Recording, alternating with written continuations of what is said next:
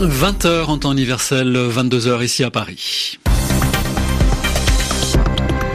Gilles Moreau. Bonsoir à tous. Voici votre journal en français facile présenté ce soir avec Sylvie Berruet. Sylvie, bonsoir. Bonsoir Gilles, bonsoir à tous. Dans l'actualité, un discours modéré du président de la région autonome de Catalogne aujourd'hui à Barcelone. La déclaration d'indépendance n'interviendra pas tout de suite. Elle est suspendue, a déclaré Carles Puigdemont dans son discours au Parlement de Catalogne. À ses yeux, une solution négociée est encore possible avec le gouvernement de Madrid. En France, une journée de mobilisation des fonctionnaires. Ils ont manifesté par centaines de milliers, au moins 400 000 manifestants selon la CGT. Au Kenya, l'élection présidentielle connaît un nouveau rebondissement avec l'annonce du retrait du candidat de l'opposition, Raila Odinga. En France, Biélorussie euh, ce soir pour une qualification prochain mondial de football. Les Bleus mènent 2 à 1 et sont directement qualifiés s'ils gagnent ce soir au Stade de France. Les journaux. Les journaux en français facile. En français facile. Il n'y a pas eu de déclaration unilatérale d'indépendance ce mardi soir en Catalogne. Dans son discours, le président du Parlement de cette région d'Espagne, Carles Puigdemont, a préféré suspendre les effets d'une déclaration d'indépendance. Il l'a dit dans ce discours au Parlement régional, neuf jours après le référendum considéré comme illégal par les autorités de Madrid. Nicolas Falaise. Oui, Carles Puigdemont n'a pas choisi la rupture ce mardi soir il aurait pu prononcer une déclaration unilatérale d'indépendance après le référendum du 1er octobre, mais tout en expliquant que la Catalogne avait droit à cette indépendance, le chef de file des indépendantistes a affirmé vouloir donner du temps au dialogue. Carles Puigdemont a rappelé qu'au lendemain du référendum, les acteurs de la crise qui se joue actuellement en Espagne ont reçu des offres de médiation, y compris des propositions qui ne sont pas publiques, a précisé le dirigeant séparatiste catalan. Durant son discours, très attendu, Carles Puigdemont a dénoncé l'attitude de Madrid, fustigeant le refus radical de l'État espagnol de négocier. Madrid qui en réponse a déjà qualifié d'inadmissibles les propos tenus ce soir par le chef indépendantiste en considérant qu'il s'agissait d'une déclaration implicite d'indépendance. Merci Nicolas Falaise. Et puis, autre réaction, celle d'alliés du gouvernement catalan. Il regrette, je cite, une occasion perdue de proclamer solennellement l'indépendance. Angela Merkel et Emmanuel Macron étaient aujourd'hui à Francfort pour inaugurer la grande foire du livre. Et avant de retrouver la chancelière, le président français a débattu avec des étudiants sur le thème de l'Europe. Il a demandé aux dirigeants européens, Angela Merkel en tête, de s'engager vraiment dans la relance de l'Europe, mais la chancelière est actuellement confrontée à la difficile formation d'une coalition gouvernementale. Par ailleurs, le projet français de budget de la zone euro inquiète Berlin qui ne veut pas d'une mutualisation, autrement dit un partage des dettes. En France, ces fonctionnaires ont fait grève et manifesté par centaines de milliers aujourd'hui. Au moins 400 000 manifestants selon la CGT, moitié moins selon la police. En tout cas, cette manifestation unitaire, euh, commune à tous les syndicats, était la première depuis dix ans. Les fonctionnaires sont près de 5 millions et demi en France, parmi eux les enseignants. Leur participation à cette journée d'action révèle un profond malaise dans cette profession. Reportage à Paris d'Agnieszka Kumor. Lucas, 32 ans, professeur d'histoire-géographie au lycée professionnel de Puteaux en région parisienne.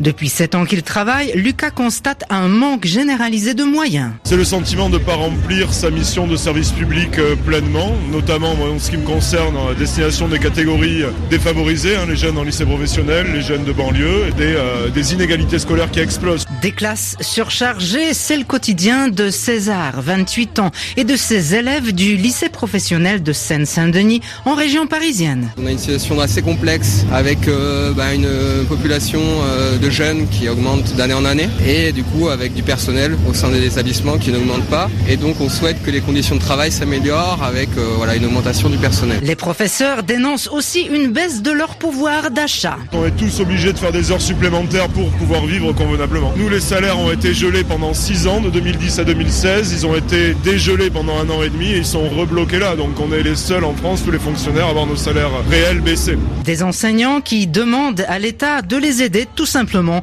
à remplir leur mission. L'élection présidentielle au Kenya vient de connaître un nouveau rebondissement avec l'annonce du retrait du candidat de l'opposition. À 16 jours du scrutin, Raila Odinga s'est retiré, laissant le champ libre, la voie dégagée au président sortant, Uhuru Kenyatta. Raila Odinga avait menacé à plusieurs reprises de boycotter cette nouvelle élection si des membres de la commission électorale qui l'accusent d'avoir couvert les irrégularités, les fraudes n'étaient pas remplacées. Au Libéria, plus de 2 millions d'électeurs étaient appelés à se rendre aux urnes aujourd'hui pour des élections présidentielles et législatives. Ils devaient notamment désigner le successeur d'Hélène Johnson Sirleaf, première femme élue chef d'État en Afrique.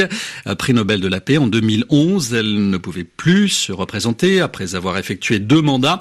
20 candidats se présentaient aujourd'hui, parmi lesquels le vice-président Boakai l'ancien footballeur Georges Weah. Les premiers résultats sont attendus dans les prochaines 48 heures. Les journaux en français facile. Direction maintenant le nord de la Californie où de spectaculaires feux de forêt ont éclaté. Les incendies menacent notamment la région des vins. Leur bilan est provisoire. 10 morts, plus de 1500 maisons détruites et environ 20 000 habitants évacués. Euh, le gouverneur de la Californie a déclaré l'état d'urgence dans 8 comtés, c'est-à-dire 8 circonscriptions et les évacuations se poursuivent à l'heure qu'il est. Le point avec Arim Dipold. Les feux ne sont pas encore sous contrôle et ils continuent à avancer rapidement. C'est le gouverneur Jerry Brown qui a lancé cet avertissement tout en maintenant l'ordre d'évacuation pour plusieurs comtés touchés. Plus de 30 000 hectares ont déjà été ravagés par les flammes. Les autorités comptent une centaine de blessés et un nombre similaire de personnes disparues dans le comté de Sonoma. Avec des vents soufflant à 90 km heure et un sol extrêmement sec, les destructions pourraient s'accélérer selon le gouverneur qui a demandé que la Californie déclarée en état de catastrophe naturelle, ce qui permettrait de débloquer rapidement des aides fédérales. La région est connue pour ses vignobles dont certains ont déjà brûlé. Jusqu'à présent, les pompiers se sont concentrés sur l'évacuation des habitants. Ce mardi, avec des vents moins forts, ils espèrent pouvoir commencer à maîtriser les feux. Pour l'instant, le gouvernement fédéral n'a pas encore annoncé des mesures pour combattre les incendies et aider à la reconstruction des plus de 1500 maisons, commerces et petites entreprises détruites.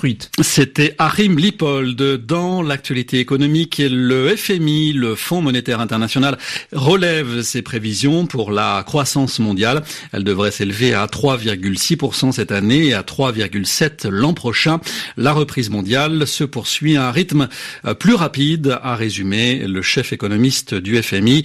Autre fait notable, cette reprise est observée dans près des trois quarts des pays. Et puis le FMI souligne par ailleurs l'importance des réformes pour asseoir, c'est-à-dire conforter durablement cette reprise. France-Biélorussie ce soir au Stade de France pour une qualification au prochain mondial de football l'année prochaine en Russie. Les Bleus sont directement qualifiés s'ils gagnent contre la Biélorussie. C'est actuellement plutôt bien parti. Antoine Grenier, vous êtes sur place au Stade de France. Les Bleus mènent 2 buts à 1 après un petit peu plus d'une heure de jeu ici au Stade de France. Mais l'équipe de France miraculée il y a quelques secondes une occasion énorme pour la Biélorussie. Le joueur euh, biélorusse euh, euh, Yuri Kovalev qui parvient à centrer vers son partenaire Alexandre Kamitsky qui a bout portant, c'est-à-dire à quelques mètres face à Hugo Lloris, ne cadre pas alors que c'était un but tout fait. Les Bleus qui croyaient s'être mis à l'abri en première période avec début à la 27e minute d'abord d'Antoine Griezmann bien lancé par Blaise Matuidi et puis à la 33e minute un but d'Olivier Giroud cette fois bien lancé par Antoine Griezmann. Mais les Bleus qui s'étaient fait peur juste avant la mi-temps avec la réduction de l'écart de la Biélorussie à la 44e minute.